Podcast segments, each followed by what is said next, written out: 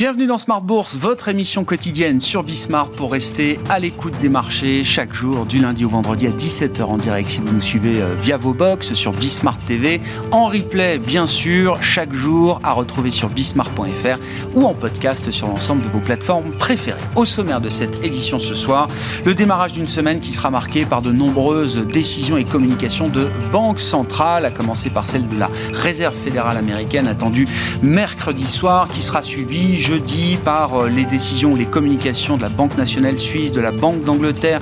Nous aurons les banques scandinaves également, la Riksbank et la Norges Bank qui s'exprimeront cette semaine. Et enfin, la Banque du Japon qui, euh, elle aussi, communiquera sa vision du monde au marché ce vendredi. Une semaine donc importante qui pourrait confirmer que la plupart des grandes banques centrales sont arrivées ou sont en train d'arriver au pic de leur taux directeur. C'est ce qu'on a retiré comme enseignement de la réunion de la BCE la semaine dernière. La Fed a déjà signalé qu'une pause était euh, appropriée à ce stade, qui sera sans doute confirmée encore ce mercredi. La Banque d'Angleterre pourrait elle délivrer encore 25 points de base de hausse de taux pour rejoindre une euh, banque centrale comme la BCE à un niveau de taux qui pourrait être maintenu en l'état pendant suffisamment longtemps pour euh, s'assurer de voir l'inflation converger vers l'objectif de 2% du côté des marchés obligataires. On notera que les tensions sur les rendements obligataires sont toujours importantes avec un 10 ans américain autour de 4,35 et un 10 ans allemand qui a dépassé les 2,70 aujourd'hui.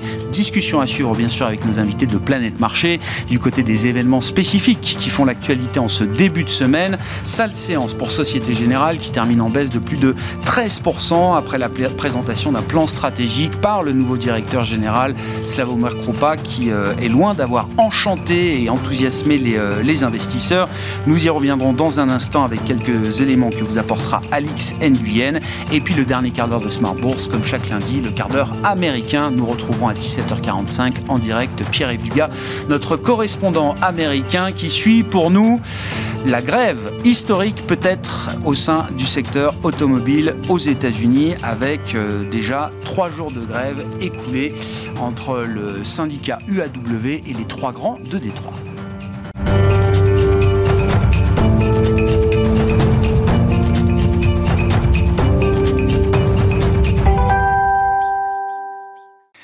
Tendance, mon ami, chaque soir en ouverture de Smart Bourse, les infos clés du jour sur les marchés, c'est avec vous, euh, Alix Nguyen, avec ce début de semaine un peu difficile pour les indices actions en Europe et notamment pour le CAC 40. Oui, et plus globalement, ce sont euh, les marchés euh, européens dans leur ensemble qui démarrent la semaine sur une note négative et ce, avant plusieurs réunions de banques centrales, dont la Fed, la Banque d'Angleterre et la Banque du Japon dans les prochains jours.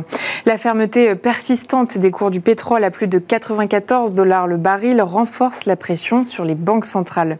Concernant la zone euro, Peter Casimir, euh, gouverneur de la Banque de Slovaquie, estime dans une tribune qu'il faudra attendre les prévisions de mars de la BCE pour conclure à la fin du cycle de resserrement. Et puis euh, du côté des euh, valeurs spécifiques, je le disais en introduction, c'est une lourde séance pour le titre Société Générale après la présentation des nouveaux objectifs de la banque. Et oui, un nouveau plan stratégique dévoilé un peu moins de quatre mois après la prise de fonction euh, du nouveau patron Slavomir Krupa. Les objectifs fixés sont jugés conservateurs par les marchés. L'action chute de plus de 10%. Ces nouveaux objectifs concernent les trois années à venir avec une priorité donnée à l'amélioration de la rentabilité. La banque vise une croissance annuelle des revenus comprise entre 0 et 2% en moyenne sur la période 2022-2026. Elle prévoit d'attendre un ratio de rentabilité des fonds propres compris entre 9 et 10% à cet horizon. Le coefficient d'exploitation devra quant à lui être inférieur à 60% en 2026. Les engagements pris par Société Générale sont moins ambitieux que ceux annoncés il y a un an sous la direction de Frédéric Oudéa. On remarque que BNP Paribas et Crédit Agricole suivent et avancent dans le rouge. Et puis, euh, baisse à signaler du côté de la tech également et de la hard tech euh, spécifiquement, Alix. Oui, TSMC a jeté un froid sur les équipementiers. Euh, le groupe taïwanais redoute un ralentissement de la demande pour ses puces. TSMC a notamment souligné que le récent boom entraîné par l'intelligence artificielle ne suffira pas à compenser les signes de ralentissement économique en général et de reprise poussive en Chine. Et puis à noter que ce lundi, Blackstone et Airbnb intégré le S&P 500 et eh bien pour l'heure, Blackstone avance en léger repli. Le titre Airbnb est quant à lui passé dans le vert. Tendance, mon ami, chaque soir le résumé de la séance en ouverture de Smart Bourse avec Alix Nguyen qui nous accompagnait ce soir sur Bismart.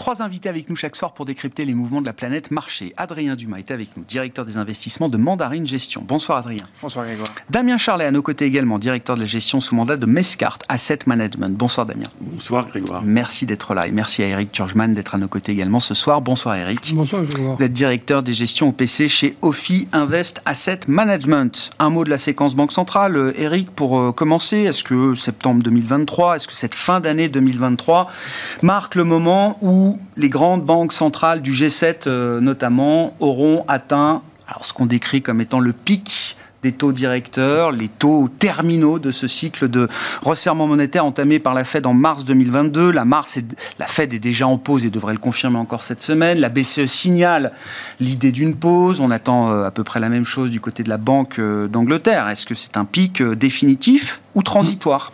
On ne sait pas. à court terme, oui. Parce que, enfin là, je pense qu'elle serait folle hein, d'avoir annoncé ça et puis tout d'un coup, de, le, mois prochain, de, monter les taux. Donc ça, ça paraît invraisemblable. Surtout qu'elles ont le temps, étant donné qu'il y a des indicateurs qui tombent et quand même un ralentissement un peu partout. Elles peuvent se permettre cette pause. Maintenant, euh, parier à 100% qu'il n'y en aura pas derrière, je ne le ferai pas. Euh, On a arrêté ce genre de pari, c'est ça, euh, Eric, depuis 18 mois? Donc voilà, autant je suis prêt à m'engager sur signer la pause. ça, il y aura pause. ils sont, ils l'ont dit, ils le feront. Après, il faudra attendre. Quoi. Il y a beaucoup d'incertitudes. Euh, voilà, le relais des salaires aux États-Unis, euh, l'envolée du pétrole. Euh, voilà, donc, et c'est pour ça qu'ils ne peuvent pas se permettre de dire bah, c'est fini, on redescend. En revanche, euh, ce qui est dans le marché, c'est-à-dire la redescente rapide des taux, elle me semble un peu trop rapide. Oui, c'est ça. Si vous euh, considérez que euh, la pause peut être légitime aujourd'hui, mais qu'elle sera peut-être pas suffisante demain, il faut imaginer qu'à l'inverse, des baisses de taux, c'est peut-être un peu trop rapide. Donc on peut imaginer qu'on n'est pas loin du, sommet. Bon, c'est déjà pas mal, hein, quand même. 4 en Europe, 5,5 aux États-Unis. C'est pas rien, surtout qu'on vient de zéro il n'y a pas si longtemps. Euh, effectivement, on peut penser qu'il n'y a pas de raison qu'on aille beaucoup, beaucoup plus haut, mais euh, ça risque de durer plus longtemps que ce qu'on pensait. Hmm. Donc, euh, d'où d'ailleurs des tensions sur la courbe des taux court. Quoi la barre est haute désormais quand même pour les banques centrales pour continuer de monter bah, les taux après ce qui a été fait et dans le contexte et avec les perspectives qu'on peut avoir. on est quand même sur des, ralentissements. Enfin, je veux dire, euh, en Europe notamment, euh, l'Allemagne qui est en récession. Bon, euh, voilà, c'est le mauvais élève de la classe, rare en général. Bon, après, c'est aussi ceux qui ont été le plus orthodoxes en matière budgétaire. Il y, a des, il y a des raisons, mais enfin, ça fait récession. Les chiffres sont revus à la baisse. Euh, aux États-Unis, bon, ça tient plus, voilà. Euh, c'est peut-être d'ailleurs, s'il y avait une surprise, ce serait peut-être plus du côté de la Fed, ah une mauvaise surprise que de. Mauvaise surprise dans le sens une Fed obligée d'en faire peut-être encore une. c'est pas, c'est, pas ce qui est anticipé, mais euh, peut-être plus que la BCE, parce que là, quand même, en Europe, ça commence à. À freiner. À, freiner, quoi. Donc, voilà, donc oui, à court terme, oui, mais enfin, enfin, celui qui vous dit c'est fini, le prochain mouvement, c'est à la baisse, quoi qu'il arrive, je n'irai pas parier ça. Bon, c'est la question que je reprends. Non, mais euh, comment on va vivre avec ce higher for longer sur les marchés euh, C'est ça la question euh, aujourd'hui. On verra. Est-ce qu'il y a encore quelques hausses de taux à ajuster dans un avenir plus ou moins proche? Quand arriveront les premières baisses de taux? On peut. Mm, mm. discuter autant que autant qu'on autant qu'on veut, mais la question c'est comment le marché va vivre avec cet état de fait, c'est-à-dire un niveau de taux maintenu pour au moins quelques mois, voire quelques trimestres sur les niveaux qui ont été atteints. Alors, pour l'instant, on l'a vu, il vit plutôt bien avec, euh, avec les niveaux de taux actuels. Alors, ce qu'il faut voir, c'est que, aussi bien aux États-Unis qu'en Europe, finalement, euh, la hausse des taux qu'il y a eu jusqu'à présent, elle n'a pas tellement pesé sur les, sur les résultats ou sur les bilans des entreprises parce qu'elles n'ont pas eu à se refinancer. Hmm. Donc, euh, aujourd'hui, elles vivent bien parce que finalement, leur taux d'intérêt moyen, il a à peu près pas bougé.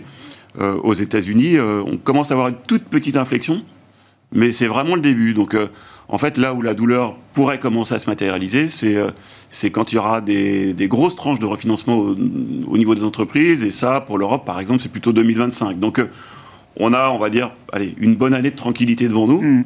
Euh, et, cette année de tranquillité, le scénario, ça pourrait être, je, mets toutes les, précautions. Tous les caveats nécessaires, oui, d'accord. Tous les disclaimers sont de sortie. Exactement. Mais bon, on voit que l'économie européenne ralentit. Alors, ce qui justement génère un gros débat sur la, hausse de taux de la, BCE de la semaine dernière, parce qu'il y en a qui, qui considèrent que c'est une hausse de taux qui n'était pas nécessaire quand on voit déjà la difficulté dans laquelle les zones euro est en train d'entrer. Euh... C'est une hausse de taux de précaution. Oui, bah pour ceux qui la défendaient, si, c'est ça. De taux de bah, pour ceux qui défendaient la hausse de taux, oui, c'est ça. Mais, mais du coup, euh, le, scénario, ça pourrait être euh, euh, l'économie européenne a commencé à ralentir. Euh, les hausses de taux, la dernière hausse de taux va pas arranger les choses, donc euh, le ralentissement, il peut, il peut continuer. Euh, ce qui ferait que on aurait besoin de relancer. c'est un peu le scénario, c'est un peu consensuel, mais, mais qu'on commencerait à avoir des, hausses des baisses de taux à partir de l'été prochain parce qu'il faudra relancer l'économie. Et en fait, plus que la hausse de taux de la, de la semaine dernière de la BCE, moi, ce qui m'a, ce qui m'a plus chagriné, c'est ce qu'ils ont, c'est ce qu'ils ont dit sur la croissance économique de 2024. C'est-à-dire que la, baisse de, prévision de croissance en 2023, euh, bon, il passe de 0,9 à 0,7, ça là c'était un petit peu attendu. 2024, on passe de 1,5 à 1. Mais 2024, on passe de 1,5 à 1 mm. en ayant baissé la base de comparaison de 2023. Mm. Donc c'est quand même une baisse de croissance attendue qui est très forte. Mm. Euh, et, c'est là où on se dit, qu'est-ce qui se passe derrière? Euh, Je serais curieux de savoir de ce dont ils ont discuté pendant leur réunion. Euh, pour arriver à, une majorité solide, comme dirait euh, Christine Lagarde, qui est une façon de dire que la majorité, à mon avis, n'était pas si solide que ça. Bah, elle leur a pris leur téléphone portable pendant la réunion. J'ai lu ça. Non, mais on avait marre des fuites, donc hop, les téléphones confisqués pendant la réunion du Conseil des, gouverneurs. Euh, sur, sur les, la question du refinancement, du, crédit des entreprises, là, alors il y, a déjà des petits signes qui entourent des, groupes qui sont un peu vus comme des usual suspects hein, dans le monde du crédit. Mmh. J'ai vu une Fnac Darty qui avait retiré une émission obligataire de 300 millions d'euros euh, la semaine dernière, jugeant mmh. que les conditions de marché n'étaient pas, euh, étaient pas suffisamment bonnes. C'est quoi? C'est des petits canaris dans la mine à suivre Ça reste très spécifique On a une idée ou? Honnêtement, sur ce sujet-là, effectivement, j'ai vu cette annonce-là. Euh, nous, je sais que, nos gérants obligataires ont plutôt. Euh, il y a eu pas mal d'émissions de, euh, qui sont retenues à partir de septembre. D'accord. Donc le marché a été plutôt fluide. D'accord. Pour l'instant, c'est Fnac Darty qui n'a pas pu émettre. Les autres ont pu émettre, ce que je veux dire. C'est un peu l'impression. Et, en revanche, je regardais aussi aux États-Unis là récemment. Donc on a eu un, indice de confiance des, PM, des PME, le NFIB. Bon, la confiance des PME, elle est, pas terrible hein, aux États-Unis, mm. ce, qui, contraste quand même assez, assez fortement avec les grandes entreprises. Et, euh, ces PME, dans, leur, euh, dans leurs inquiétudes, alors elles, révisent à la baisse leurs intentions d'embauche, elles ont des craintes sur leur chiffre d'affaires, elles ont des craintes sur le fait qu'elles pourront plus, euh, elles vont devoir potentiellement même baisser leur prix. Et elles mentionnaient aussi que leur crédit court terme, c'était 9%. Et, et, donc là, effectivement, et, en, Europe, je pense qu'on a un peu le même sujet, c'est-à-dire que les PME ne sont pas du tout logées à la même enseigne mmh. que, les grands groupes. Adrien, euh, comment on vit avec euh, le niveau des taux qui a été atteint aujourd'hui euh, à travers le resserrement monétaire des, banques centrales dans la, phase de rattrapage de l'inflation par les taux directeurs? Effectivement, il y a eu la grande revalorisation de 2022 et puis ensuite les entreprises ont réussi à, s'adapter quand même à ce phénomène, ce coût du capital, cette liquidité qui coûte à nouveau de, de l'argent aujourd'hui. Est-ce que ça peut durer encore quelques temps? Oui, c'est compliqué. Ce qui est sûr, c'est que la sélectivité, ça c'est sûr et de mise. Le sujet de bilan, effectivement, risque de revenir quand même, à mon avis, pas mal sur la table. Je partage le point de vue que le sujet de refinancement, c'est-à-dire l'impact réel de la hausse des taux sur l'économie, on va commencer à le palper dans les 12 à 18 mois qui viennent. C'est là qu'on va voir effectivement les difficultés qu'auront les entreprises à se refinancer, en tout cas l'impact de ce refinancement euh, sur, euh, sur leur coût de financement et donc sur leur capacité d'investir.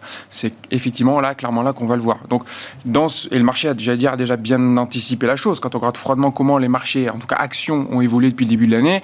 On constate une très grosse surperformance des, grosses capitalisations sur les petites. Donc ça peut être une, discrimination par la capacité de financement et de refinancement.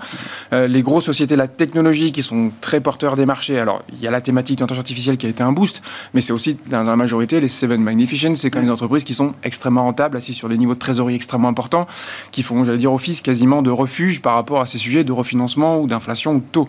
Donc voilà, clairement le marché l'a bien intégré. Je pense que là où je partage le point de vue, c'est qu'à mon avis, on est encore trop optimiste par rapport aux baisses de taux l'année prochaine. Donc ça, il faudra les oublier progressivement. Ça devrait continuer, je pense, quand même à favoriser plutôt les secteurs à duration un peu plus courte que les secteurs à duration longue, dont on attend quasiment maintenant deux ans un peu de reprise en bourse. Alors, mise à part la tech aux États-Unis, on clairement toujours pas.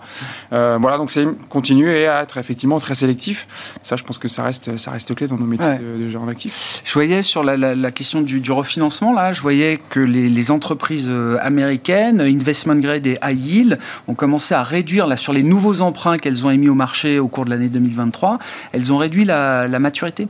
Elles ont réduit les, échéances en faisant un espèce de, pari. Alors, euh, mmh. en se disant, je me refinance à plus court terme, parce que quand j'aurai besoin de refinancer mon refinancement, j'espère que les taux euh, de long terme auront baissé. Oui, c'est un pari euh, qu'elles font, mais... Euh, rien ne dit, oui, c'est ça. Non, rien ne dit. oui, effectivement, c'est ce, ce, qui se passe. On attend, voilà, persuadé que... le problème, c'est qu'on repousse à chaque fois. C'est-à-dire que quand on voit comment ont évolué les taux, c'était... Ben, on prend tout de suite euh, voilà, du, du, deux ans, euh, parce que de toute manière, tout, ça, ça a baissé derrière. Enfin, c'est toujours une anticipation de, de courbe. Quoi. Et puis plus ça va, plus on se dit, bah, c'est peut-être pas pour tout de suite. Quoi. Mm. Et c'est pour ça d'ailleurs que comment, les, gens sont assez friands de, de, de, trois ans, de, euh, parce que bah, ça rapporte. Et d'ailleurs, c'est un des problèmes du marché action, parce que maintenant, il y a des alternatives au marché action. Ce qui était, il y a peut-être l'année dernière, enfin, l'effet Tina, je sais pas, Ouais, encore l'année dernière, on parlait de ça. C'est fini, on parle plus de Tina maintenant. Et même le monétaire euh, est, un anti-Tina. Euh, donc, voilà. Donc, mais on revient à la normale, en fait. C'est, le problème, c'est qu'on a été euh, shooté depuis 2008 alors on est le... Euh, pas le 15, non. Mais ah, donc voilà, tout ça pour dire... le 18 donc, il y a Le 15, c'était vendredi. Voilà, vendredi, on fêtait donc les 15 ans, 15 ans, hein, ça, 2008. De Certains les fêtaient, d'autres les euh, commémoraient, oui. Et ça, c'est ça qui est anormal, c'est ce qui s'est passé donc il y a 15 ans à peu près jour pour jour, mm. qui a, qui a, qui a, révolutionné euh, la manière de se comporter des banques centrales et qui a fait en sorte qu'on on s'est habitué à avoir des taux négatifs. Ça nous aurait fait rire il y a, il y a, il y a 7 ans si on n'avait pas de taux négatifs. Alors maintenant on est euh, impressionné de voir que euh, bah, on a des, taux euh, courts. Alors c'est vrai, ils ont monté rapidement, mais enfin, à, la fin, à la fin des fins, il y a de l'inflation, il y a de la croissance. C'est comme les crêpes au sucre, hein, je dirais. voilà, les, étudiants, on leur apprend que les taux d'intérêt, c'est l'inflation, enfin la croissance plus l'inflation on n'en est pas très loin. Euh, donc, donc, ce qu'il y a, mais ça choque parce que c'était pas comme ça euh, il y a trois ans. On se dit pourquoi on continue pas à faire ce qui n'était pas comme ça Mais on revient à quelque chose de, voilà, de, historiquement euh, de plus normal. Quoi. Mais le problème, c'est qu'avec en plus tous les déficits qu'il y a, on a du mal à supporter quelque chose qui serait normalement supportable. À propos de déficit, il faut qu'on dise un mot quand même de la, de la situation américaine de ce point de vue-là, avec euh, effectivement un déficit euh, quand même historiquement large pour une économie qui n'est pas en récession euh, aujourd'hui, et tout ça est voulu, calculé, parce que dans le déficit américain, il y a aussi cette politique de l'offre qui est euh, en place euh, depuis un an, qu'on appelle euh, l'Inflation Reduction Act, qui avait été passé au Congrès à l'été 2022. Adrien, et vous avez fait avec les équipes climat de Mandarine une petite étude pour tirer les premiers enseignements un an après de, l'IRA. Non seulement c'est plus qu'une histoire, c'est-à-dire que c'est déjà une réalité, c'est déjà des chiffres importants, et vous dites c'est même déjà un bouleversement du tissu industriel américain au bout d'un an. Bah, c'est tout le pragmatisme de l'économie américaine. Euh, c'est quelque chose effectivement qu'on doit leur envier, en tout cas sur lequel effectivement nous en Europe on a certainement quelque chose à faire de mieux. Euh, oui, les montants envisagés, donc le rappel, hein, c'est 400 milliards sur les 10 prochaines années. Ça, c'est des subventions, c'est des aides à la production. Et en fait, ce qu'on constate au bout d'un an, c'est qu'à côté de ça, en fait, on a des acteurs privés qui ont eux-mêmes rajouté à cette enveloppe mmh. des investissements. Alors pour en partie bénéficier effectivement de ces subventions, ces aides à la production, mais c'est des montants qui sont déjà significatifs. On parle de quasiment 80 à 90 milliards en un an qui ont déjà été mis sur la table dans des projets industriels, création de capacités de production autour de tous les enjeux de transition écologique et énergétique. La majorité, c'est autour de la batterie, euh, de l'efficience du bâtiment, des panneaux solaires ou des pompes à chaleur. Mais on a effectivement là vraiment des technologies qui sont en train de relocaliser sur le sol américain, qui créent des emplois. On parle de 80 000, 100 000 emplois euh, assez visibles à horizon 12 euh, à 18 mois créés par, par Oui, c'est pas des projections dans 30 ans, quoi. Non, c'est ça qui est incroyable, je trouve. C'est rapide. C'est des technologies qui sont déjà assez compétitives en plus. Ce qu'on trouve bien fait les États-Unis, c'est la capacité à s'ouvrir à des partenaires économiques non américains, puisque les Coréens, les Japonais, notamment, qui sont des partenaires diplomatiques des États-Unis, au contraire de la Chine, euh, sont venus et ont été invités à participer à cet effort d'investissement. Ils jouent le jeu euh, et ça marche effectivement plutôt bien. Donc, euh, et c'est des barrières douanières du coup qui vont être, continuer à être montées vis-à-vis des acteurs mm. principalement chinois, peut-être un petit peu aussi européens sur certaines industries, avec un vrai, voilà, un vrai rôle, effort de réindustrialisation. Je pense que c'est important parce que ce qu'on oublie, c'est que dans quatre mois s'ouvre quasiment déjà la campagne présidentielle américaine, qu'on a côté républicain toujours euh, un Donald Trump qui euh, truste les sondages, en tout cas parmi les primaires côté républicain. Et ce sujet de remise en cause ou pas de ce plan, il va être un peu important. Ce qui est sûr, c'est que là, quand on constate ces 86 milliards et les projets qui ont été sanctionnés, la majorité ont été sanctionnés dans les États républicains. C'est ça qui est Donc les sénateurs républicains, en tout cas les, membres euh, je veux dire, du Parlement ils sont piégés. Voilà, ils ont, ils, ont promis en fait du dynamisme économique local, de la création d'emplois, et ils vont avoir du mal effectivement à remettre en cause ce plan qui est démocrate euh, et qui euh, qu'on met clairement dans, dans, l'efficacité des Bidenomics. Hein. On parle beaucoup de. de oui, parce qu'au-delà de, de, de l'ARA, il y a Build Back Better, il y a le Chips Act, il y a d'autres programmes hein, en plus des, des, 400 et quelques milliards de l'ARA. Voilà, et le et Corporate America joue le jeu. C'est ça qui est, qui est flagrant, euh, avec un vrai effort effectivement de, de relocalisation qui, pour l'instant, porte ses fruits vous l'écrivez, enfin vos équipes euh, climat, de manière remarquable, l'ARE dirigée par les démocrates génère plus des deux tiers des emplois et trois quarts des investissements dans les États favorables aux républicains le piège est refermé sur les républicains. Non, mais enfin, euh, au-delà de la blague, ça veut dire que oui, le, programme et cette, ce bouleversement industriel, il est déjà ancré dans les territoires, comme on dirait chez nous, euh, ça, euh, en France. Après, dans sa philosophie, il n'est pas très éloigné de Make America Great Again. Hein, en fait, j'allais dire, Joe Biden a quasiment implémenté l'objectif théorique de, de, de, Donald Trump, qui était de limiter sa dépendance vis à -vis de l'économie principalement chinoise. Pour l'investisseur, c'est un, c'est, un boulevard, c'est un no-brainer de se dire tiens, je suis l'argent public américain là où il va et, et je suis la thématique d'investissement sur lesquelles les États-Unis euh, cherchent à, à, être dominant, euh, leader euh, aujourd'hui. Et puis la question des déficits, on verra après. Parce que ça va devenir un sujet quand même, la question des déficits américains. Alors oui, ce sont les États-Unis, c'est le dollar, etc. on revient surtout Que, surtout que les déficits, ça fait là, je ne sais pas depuis combien de temps on en parle. Quoi. Oui, euh, oui, je sais, je sais. Oui. Bon. oui, enfin, euh, la zone euro en agrégé euh, revient quand même assez rapidement à 3% de déficit sur PIB l'an prochain. bah, quand les États-Unis, on est peut-être encore sur un écartement du déficit. Mais, hein. mais d'une manière générale, les États, enfin globalement, sont très très fort déficit et on leur permet ce qu'on ne permettrait pas à des particuliers. Parce que d'un particulier qui serait, dans ce cas-là, enfin, il est en faillite. Bon. C'est un mot qui avait été prononcé. Euh, oui, certains, euh, certains l'ont dit. Donc, euh, donc oui, on sait qu'il y a ce, problème de déficit qui, d'une certaine façon, d'ailleurs, l'inflation arrangeait bien, hein, quelque part, hein, de pouvoir finalement régler un peu ce problème de, déficit. Le problème, c'est qu'un peu d'inflation, c'est bien. Trop, ça fait Ça bouscule trop. Ça bouscule trop. Bon. Donc oui, on vit avec, on vit avec ça. Donc soit on continue à faire comme ça du, dérapage, euh, mais là dans ce cas-là ça finit mal. Voilà. Soit on essaye effectivement de les résorber et c'est au prix d'une croissance euh, plus faible. Mais à chaque fois, il s'est quand même passé que ils n'ont pas de chance, on va dire, nos, gouvernants. C'est qu'à chaque fois qu'ils essaient de faire un effort, euh, boum, il y a le Covid, boum, il y a l'Ukraine. Et donc, eh ben, il faut laisser, ouvrir les vannes. Donc, et on ne peut pas le reprocher. Euh, si pendant le Covid, euh, on avait cherché encore à resserrer, ça aurait été une catastrophe. Bien sûr. Et du coup, ça creuse, ça creuse, ça creuse. Bon, et euh, voilà. Donc. Hein, c'était une des conclusions de l'Eurogroupe ce week-end, sous présidence espagnole, hein, pour l'Union européenne cette année. Il y, y, a un calendrier qui prévoit de se mettre d'accord sur les futures règles budgétaires et fiscales d'ici la fin de l'année. Bon, essayons de tenir ce calendrier. Ça y est. Euh, sur les marchés, bah, gardez la parole, Eric. Alors, je sais pas, est-ce que. faut qu'on parle du secteur bancaire quand même. Euh, bon, Donc l'histoire du jour, c'est Société Générale. Je ne sais pas ce qu'on peut en dire, mais en tout cas, ce qui m'intéresse, c'est euh, ce que nous dit Société Générale à travers son plan stratégique. Est-ce que ça nous apporte des enseignements pour l'ensemble du secteur, des difficultés peut-être du secteur bancaire en Europe sur les deux, trois euh, prochaines années? Alors, il y a plusieurs choses à dire. D'abord, la Générale fait mieux qu'elle ne parle en général. C'est-à-dire que ce n'est pas la première fois que lors d'un évincement de day ou, ou, de déclaration des dirigeants, euh, il y a une catastrophe derrière. Bon. Euh, et en général, c'est moins grave que ce qui est perçu. à La réalité, c'est malheureux, mais c'est comme ça. Et donc, euh, on a parlé avec des analystes aujourd'hui pour comprendre et qui ont dit on n'a rien compris. C'est quand même embêtant quand ils ressortent en disant on n'a rien compris. alors si, ce qu'ils ont compris, c'est qu'il n'y aurait pas de croissance. Mais enfin ça, on s'attend pas. On a bien compris que c'était pas mm. une que les banques, d'une manière générale, c'est pas les plus grandes valeurs de croissance du monde.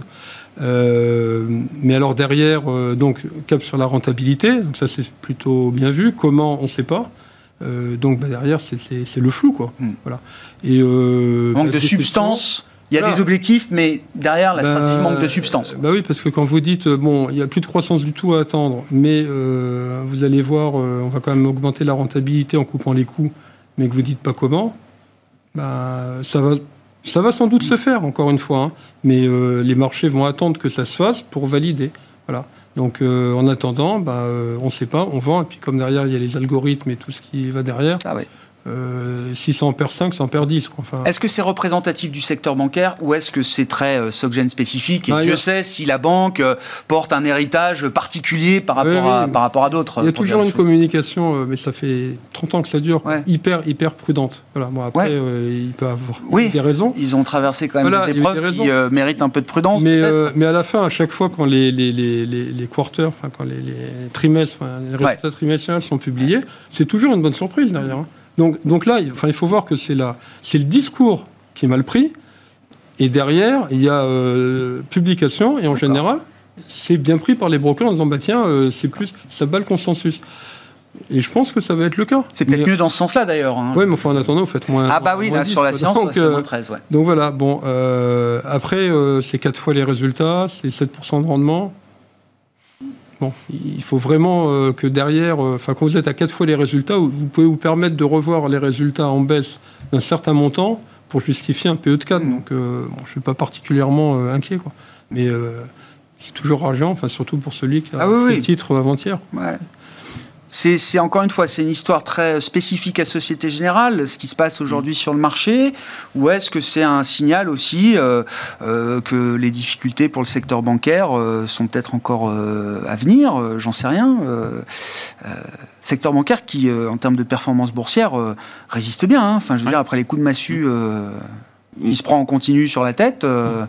C'est bah, un secteur qui est en performance positive à deux chiffres depuis le début de l'année en Europe. Hein. On est en largué des dividendes très importants en plus. Oui, oui, oui bien sûr, c'est ça. Oui, oui, Mais c'est un secteur historiquement mal aimé. Maintenant, euh, maintenant est-ce que euh, Société Générale est représentative du secteur J'en suis pas moins convaincu. en moins Non, vraiment, j'en suis pas convaincu. D'ailleurs, euh, ces derniers mois. Il ne faut pas faire un riz de crosse sur le secteur de ce que Société Générale nous dit aujourd'hui. Non, en fait, Société Générale, notre perception, c'est que, que depuis on va dire depuis 12-18 mois, de toute façon, c'est perçu comme une histoire de restructuration.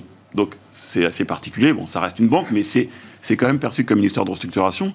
Donc euh, quand le nouveau président euh, euh, fait sa, ça va première intervention, mais en tout cas une de bah, ses premières vraies... Mes grands rendez-vous face au marché, si, oui, oui. Alors il, il fait comme tout bon nouveau patron fait, c'est-à-dire il fait du enfin, l'équivalent d'un kitchen sinking, c'est-à-dire qu'il il va être ultra prudent, pour surtout pas décevoir lors des prochaines publications, pour pas perdre la crédibilité tout de suite. Donc évidemment, il prépare les bonnes surprises de demain, quoi. Oui. Maintenant, euh, c'est vrai qu'en plus, là où il s'est peut-être un petit peu trompé, c'est que c'est que Société Générale souffrait historiquement justement d'une volatilité sur les résultats très importante, notamment liée à sa banque d'affaires. Euh, et, c'est une des raisons pour laquelle historiquement elle a toujours eu une décote parce que on savait jamais très bien ce qu'ils allaient publier avant qu'ils publient. Et donc je pense que je pense que ils ont voulu. Après la BFI de Société Générale, enfin, elle n'a jamais été aussi petite qu'aujourd'hui, hein, pour dire les choses quand même. Hein. il y a des BFI beaucoup plus grosses ailleurs en Europe, chez d'autres banques européennes, hein, chez Soggen.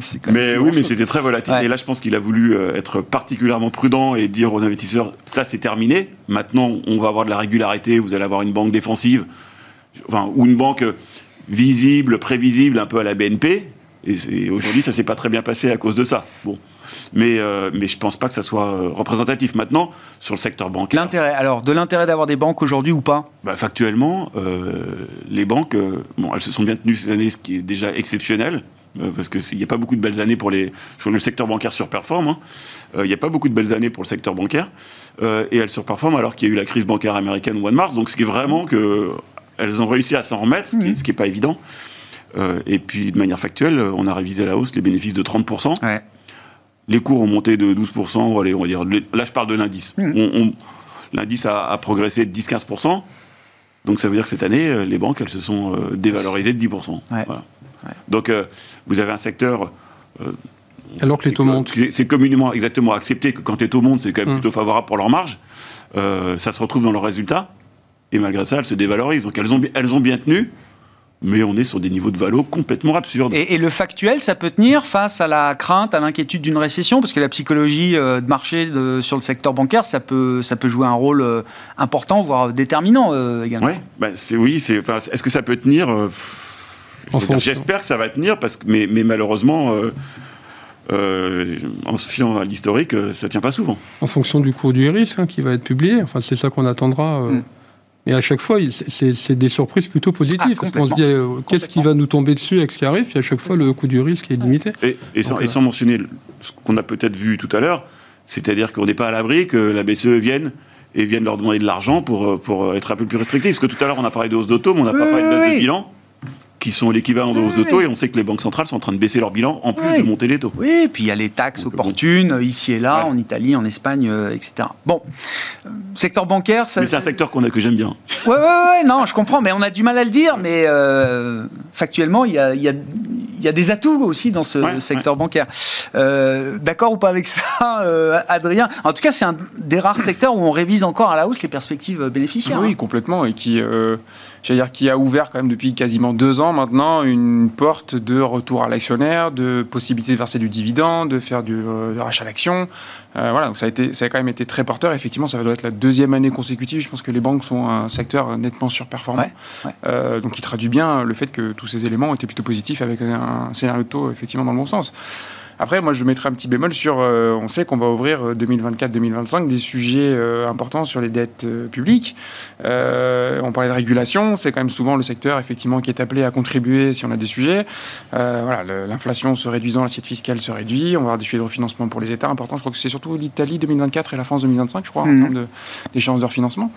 Voilà, ça, ça, on sait que c'est la corrélation avec euh, ces capacités de refinancement d'État sont pas neutres pour ces banques qui sont quand même toujours très vues comme des acteurs euh, euh, très européennes et très dépendantes de, de leur exposition à la macro, ouais, bien sûr. Donc, euh, voilà, c'est euh, quelle vision. Est-ce que le sentiment des investisseurs vis-à-vis du secteur a changé? Est-ce que le regard des investisseurs vis-à-vis du secteur a changé? Ou est-ce qu'on les voit encore comme des animaux euh, garantis par les signatures souveraines, etc. etc. Est-ce qu'on est encore dans ce, ce, ce, regard-là? J'allais dire, les six prochains mois vont nous le dire. Oui, oui, on aura la réponse. Ce qui est sûr, c'est qu'il y a, je trouve qu'il y a eu beaucoup de, de, de, de, banques qui ont changé de ligue. BNP est dans une autre ligue maintenant, peut-être que d'autres les autres banques françaises. Il y a des banques italiennes qui ont réussi à récupérer et revenir dans dans, la ligue des, des banques solides qu'on estime, qu'on estime comme étant effectivement euh, plus armées pour faire face à des contextes macro un petit peu plus difficiles. Alors, sans parler des banques grecques qui bénéficient en plus de, l'évolution de, de, l'investissement de, grec maintenant de la dette bien sûr. souveraine euh, grecque.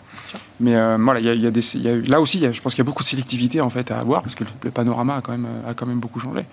Ça, ça me paraît évident. Et pourtant, les banques européennes sont moins bien valorisées que les banques régionales américaines. Toujours. Toujours. Enfin, oui, elle l'était avant, j'imagine, mais là, je parle post, même post-SVB, le tissu des banques régionales américaines, je ne parle pas des, mm. majors. Euh, Après, s'il y a plus de croissance, effectivement, ce n'est pas un secteur en croissance, mais ça, non. Euh, alors, ça fait longtemps qu'on le dit, mais un de ces jours, le M&A va revenir. Ah Pas tout de suite, mais ça va revenir. Parce que, justement, plus de croissance, c'est le moyen de, de, faire des économies... Euh, on rouvre le dossier euh, consolidation euh, ça, bancaire. surtout si les cours s'écroulent comme ça. Euh, un petit mot des rachats d'actions. Là, c'est un papier que j'ai vu aussi ce week-end dans le Financial Times. C'est intéressant. Là, c'est la fin de l'âge d'or des, rachats d'actions. j'ai vu que là, alors c'est normal, hein, d'un trimestre sur l'autre, ça baisse de 20% aux États-Unis. C'est même en baisse, pareil, de 20% sur, sur un an. Et beaucoup d'analystes estiment que ben, les cash flows, les sur-cash flows des entreprises trouveront de meilleurs usages que les rachats rachat d'actions et le pic de rachat d'actions qui a pu été atteint, qui a été atteint bah, l'an dernier, je pense. Déjà, quand on fait du rachat d'actions, c'est qu'on manque d'idées. Donc ça, ça plaît pas beaucoup. Alors ça relue, enfin, c'est intéressant pour le, résultat par action, mais enfin, c'est qu'on manque d'idées. Là, en plus, il y a un côté un peu euh, social, c'est-à-dire que voilà, enfin, euh, on veut que les entreprises participent à l'effort euh, collectif. la vie est de plus en plus dure, l'inflation, etc. Et donc, voilà, ça ne se fait pas racheter les actions. On préfère qu'elles investissent, qu'elles créent des emplois, etc. Donc, il y a une pression qui va être de plus en plus forte de la part des actionnaires. Et, et l'avis des actionnaires est de plus en plus important. Euh, lors des assemblées, enfin surtout hein, euh, sur le climat, sur les rémunérations des dirigeants, etc. L'engagement est de plus en plus fort. L'engagement est de plus en plus fort, ça c'est exponentiel. Donc euh, je pense que le rachat d'actions, c'est pas ce qui va être le plus à la mode dans les futures assemblées et sous la pression justement des actionnaires. Et c'est une mauvaise nouvelle pour les actions ou pas? Parce que si même les actionnaires ou des actionnaires demandent aux entreprises d'arrêter des programmes de rachat d'actions toujours plus importants, c'est-à-dire qu'eux-mêmes pensent que ça peut être intéressant pour euh, l'entreprise et pour l'action de l'entreprise. Bah, les actionnaires, mais pas, forcément, euh, ils ne raisonnent pas forcément euh, quand ils s'engagent. Il n'y a pas que ce côté-là. Il y a le côté, il y a le côté social qui, joue. Voilà. Et les entreprises ne doivent pas être là que pour faire du bénéfice. Elles sont là aussi pour faire. mais c'est-à-dire que pour la performance financière et extra-financière, bah, c'est une bonne chose. Bah, extra-financier, bien sûr. Et ça prend de plus en plus d'importance, extra-financier. On voit bien que l'engagement, il est plus extra-financier que financier. Il y a, il y a 20 ans, euh, l'engagement, il y en avait beaucoup moins, mais c'était sur... Euh, euh, voilà, il y avait d'ailleurs des, raiders, vous devriez oui. ça. Enfin, c'était ça. c'est ça. Rachetez-lui, vendez ça. C'était ça, en fait. Hein, vous devriez céder pour rentabiliser. Aujourd'hui, c'est plus, plus tellement à la mode de faire ça. L'engagement, il est extra-financier. Mm. Euh, et, voilà, donc, euh, ça, ça va continuer. Donc je pense que le rachat d'actions, je ne suis pas sûr qu'on reparte dans un sens euh, positif. C'est une fragilité ou c'est une bonne nouvelle pour les actions? Que les cash flows soient utilisés? Alors, notamment, il y a une demande infinie pour des investissements aujourd'hui. Hein. il y a quand même un cycle de CAPEX à, financer. Et puis, pourquoi pas soutenir un peu la demande en augmentant les salaires? Enfin, je vais dire, en théorie, c'est pas forcément une mauvaise chose pour une entreprise qui euh, dédie une partie de ses cash flows supplémentaires à, ce genre d'arbitrage. Alors, est-ce que c'est. Est que, D'abord, euh, j'ai pas lu le papier, mais je pense qu'aussi, ils doivent mentionner le fait qu'il y a quand même des rachats d'actions qui étaient faits avec de la dette. Oui, bien sûr. Non, mais les euh, taux, etc., expliquent effectivement qu'il y, a financer des programmes de rachat d'actions, c'est moins évident bah, aujourd'hui. C'est oui, moins rentable. Sûr et certain je, vais peut-être paraître un peu pessimiste, mais je ne suis pas complètement convaincu que la motivation derrière l'arrêt des rachats d'actions, ça soit de distribuer aux salariés. Je pense que mmh. les États-Unis sont quand même, quand même encore très largement drivés par, euh, par le rendement euh, à l'actionnaire et par le rendement de la société. Il y a les investissements aussi hein, à faire. c'est moi qui dis les salaires, mais il y a aussi la partie capex à financer. Hein. La partie capex, euh, la partie capex, ils ont toujours réussi à la financer en faisant des, rachats d'actions. Et si l'économie ralentit, il n'y aura pas besoin de faire des capex supplémentaires. Donc on va voir. Moi, je ne sais pas ce qu'ils vont faire avec l'argent qu'ils n'utiliseront pas pour le rachat d'actions. Mm. Donc, euh, il faudra voir ce qu'ils font avec cet argent-là. Mais, mais on ne fait pas boire un âne qui n'a pas soif. Donc, euh, l'augmentation des investissements, euh, si jamais l'économie accélère pas, je ne vois pas trop. Donc, ils augmenteront le dividende, quoi. C'est possible. Non, non, mais c'est. C'est possible, oui. C'est oui, la contrepartie, bien sûr. Ou alors ils désendetteront parce que parce qu'ils verront arriver les refinancements et qu'ils n'ont pas envie de payer un refinancement à 6%. Adrien un peu de M&A, ouais, se souhaite un peu de M&A. On disait que les petites capitalisations étaient très en retard par rapport au large cap en termes de performance. Leur niveau de valo, et quand on regarde historiquement, c'est quand même assez intéressant. Donc il y a certainement aussi euh, la volonté d'aller chercher des petites pépites technologiques. Voilà, on a eu quelques, quelques opérations en, Europe récemment qui montrent que oui, il y a des entreprises qui cherchent à racheter des, petites sociétés cotées parce qu'elles ont aujourd'hui euh, une des... Des petites ou des moins petites. Alors là, c'est Bouygues sur Colas. Aujourd'hui, ça reste dans le gros... Non, c'est un exemple. Ça, fait, ça, fait, ça, fait, ça fait 10 ans que c'est le serpent de mer et on attendait, voilà, c'est fait. Euh, on a vu, je sais pas, Kingspan qui en, là, en un mois vient de faire deux acquisitions de petites entreprises qui étaient cotées en bourse. Il a pris une participation, ils ont fini par la sortir. Euh, voilà, donc c'est des gens qui feront plus de buyback, mais qui vont euh, plutôt acheter des entreprises. Est-ce que ça fragilise les cours de bourse ou pas de, moins faire de buyback maintenant que le monde a été quand même là aussi un peu habitué à ces programmes de rachat d'actions qui ont été Ce qui est sûr, c'est que ça traduit. On voit bien que la réaction sur ce genre d'opération est assez neutre voire négative. Donc ça traduit bien le fait que les investisseurs, pour reprendre ce que je disais tout à l'heure, sont prudents et préfèrent continuer à compagnies d'entreprise qui prennent pas de risques à l'heure où on se parle, qui sont pas en train de s'endetter, qui ont plutôt des niveaux de dette et des niveaux, enfin des niveaux de dette bas, des niveaux de Mhm. génération de cash assez visibles, plutôt que d'un compagnie d'entreprise qui ont le sur l'accélérateur, parce qu'effectivement, euh, avoir le pied sur l'accélérateur euh, aujourd'hui en termes d'investissement de capex, alors qu'on se dit que l'économie mondiale commence euh, ralentit, euh, ça, peut en tout cas poser des questions à certains, actionnaires. Si on est là pour le moyen et long terme, on, ne se pose pas ces questions-là, mais en, en- en moyenne, oui, les réactions sont plutôt négatives sur ce genre euh, ces derniers mois. À propos d'opération, un mot de, de l'introduction en bourse de ARM euh, en fin de semaine dernière, euh, euh, Adrien. Alors, il y, a- il y a eu deux très belles séances. Ouais. Et puis, effectivement, on n'est pas loin de revenir déjà là sur le niveau du cours d'introduction qui était fixé à 51 dollars. On est encore un peu au-dessus. hein. Ouais. Bon, l'introduction en bourse était bien préparée. Je, je- donc, ARM, hein, c'est racheté par SoftBank en 2016. Ils ont essayé de la vendre pour partie, voire pour entièreté à Nvidia. Euh, ça a été impossible de le faire puisque d'un point de vue régulatoire aux États-Unis, on a considéré que c'était pas possible. Euh, en tout cas, les clients euh, de ARM considéraient que c'était pas possible. Ça allait créer un oligopole trop important. Et donc, la solution qu'a trouvé SoftBank, c'est effectivement l'introduction en bourse. Pourquoi je dis que ça a été préparé? Parce que vous le savez, SoftBank est sous énorme pression en termes d'exécution par rapport à toutes les acquisitions qu'ils ont fait dans leur fonds qui s'appelle Vision Fund, qui est donc le plus grand fonds de prise de participation dans la technologie, et qui sort de deux gros marasmes euh, en termes de performance, que sont DoorDash et WeWork, avec des dépréciations extrêmement importantes.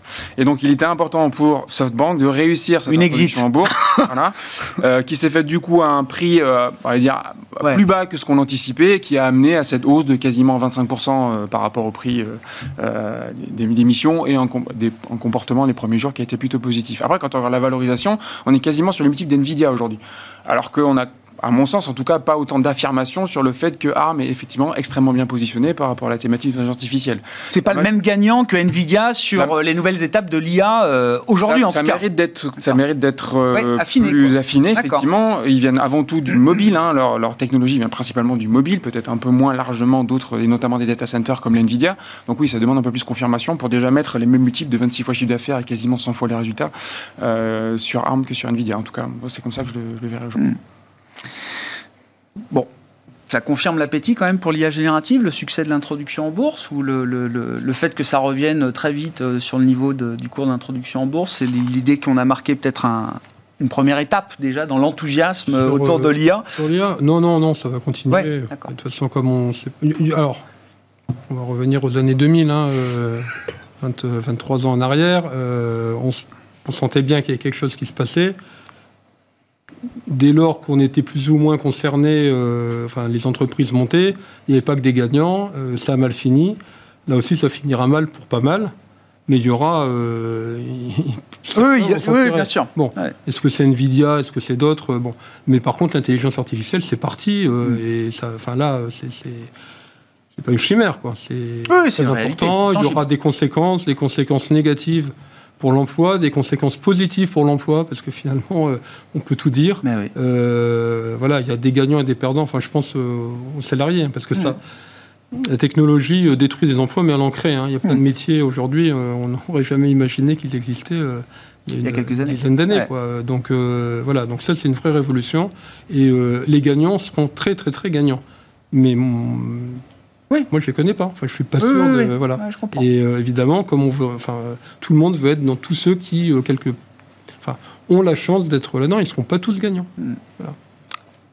Petit tour de table pour conclure euh, rapidement, Eric. euh, logique d'investissement, est-ce que, bon, alors euh, cash, ok, on a on a commencé là-dessus, il y a du rendement, il y a des alternatives aux actions. Ouais. Ça veut dire quoi? Ça veut dire qu'il faut avoir le moins d'actions possible, il faut en Non, avoir quand même encore. Nous, on publie hein, tous les mois une, grille sûr. avec des curseurs. Bien et sûr. donc, bon, je l'avais dit la dernière fois, mais fin janvier, on était repassé légèrement négatif sur les actions. Mhm. Pas, pas complètement écrouler la grille, mais légèrement en, en dessous de la neutralité. Mhm. En se disant, euh, alors le marché européen n'est pas cher, enfin intrinsèquement, hein, quand on est à 11 ou 12 fois, c'est pas cher. Le marché américain est pas donné, mais on sait pourquoi, parce que tiré par euh, Ouais, les méga qui. Oui, oui. Voilà.